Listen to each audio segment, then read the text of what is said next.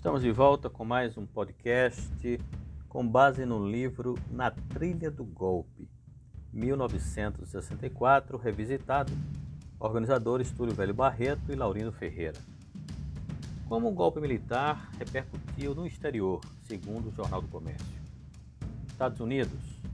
No dia 31 de março, o Departamento de Estado norte-americano anunciou que via a situação do Brasil com preocupação, porque ela estaria se deteriorando.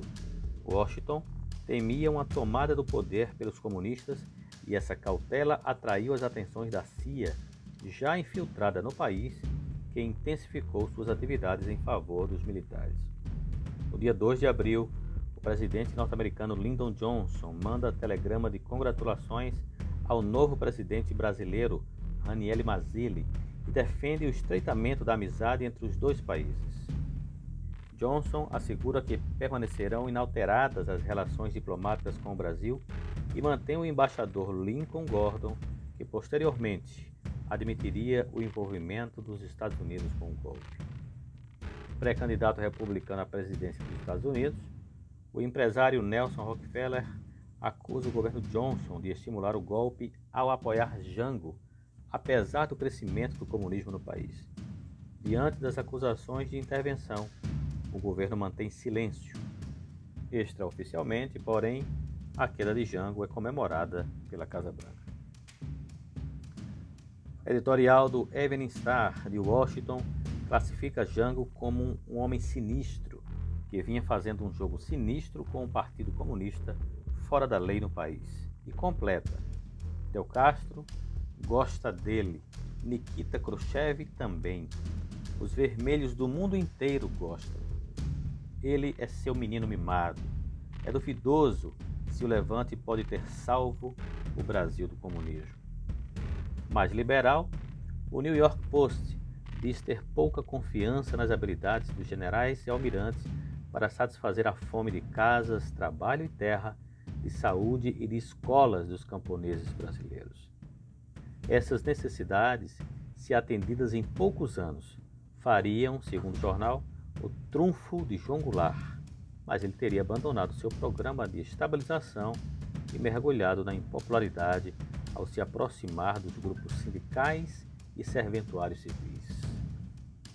O New York Times analisa que no momento em que mais precisou, Jango foi abandonado pelos aliados, mas não poupa o presidente deposto. Goulart era um general sem regimento. O Nietzsche não lamenta sua queda porque ele demonstrou incompetência no governo. Já para o Daily News, o Brasil ganhou a briga com a Rússia. Inglaterra. O Ministério das Relações Exteriores britânico leva alguns dias para reconhecer o novo governo do Brasil, porque chegou ao poder através de um golpe militar. Chile. A imprensa chilena afirma que o Brasil se encontra no ponto mais crítico de um longo processo revolucionário de inclinação marxista perigosamente orientado pelas mais altas esferas do governo e analisa que os acontecimentos são culminância de um sistema de corrupção e de politização levado a cabo pela infiltração comunista nas Forças Armadas do Brasil, tolerado e favorecido pelo governo. Itália. Para o jornal italiano Il Messaggero, não se pode negar que Jango, em busca de apoio dos sindicatos, favorecia o castrismo e o comunismo. O Il Tempo diz que no Brasil as Forças Armadas têm uma antiga fidelidade ao Estado. Em lugar de participar da luta, o exército se colocou entre Goulart e seus adversários, obrigando o presidente a renunciar ao poder e os outros a aceitarem seu legítimo sucessor. Talvez se tenha salvo o Brasil e a paz. Polônia, a imprensa polonesa classifica o golpe como uma rebelião reacionária, dirigida por um fascista, Carlos Lacerda, que provocou uma guerra civil. Se os rebeldes ganharem, o Brasil, assim como tantos outros estados americanos, passará a ser governado por gorilas e pela ilegalidade. Isso cessaria todas as prerrogativas de progresso para essa nação tão grande, tão rica e tão pobre. China, os jornais comunistas acusam os Estados Unidos de patrocinarem o golpe. Na Argentina, o jornal La Nación dedica suas quatro primeiras páginas ao golpe no Brasil.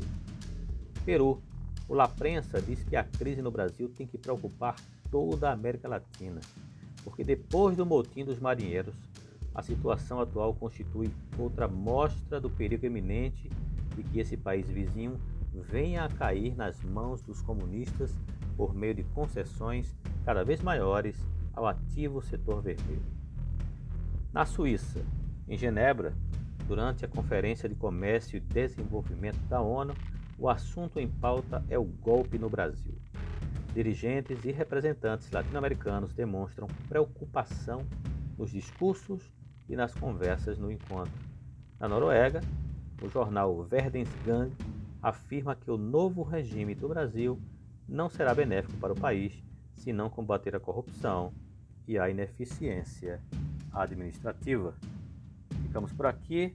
Em breve voltamos com mais um podcast. Não esqueçam de nos acompanhar nas redes sociais. Nós estamos no Twitter, Instagram, Facebook e também temos um canal no YouTube, além do nosso blog maniadehistory.com.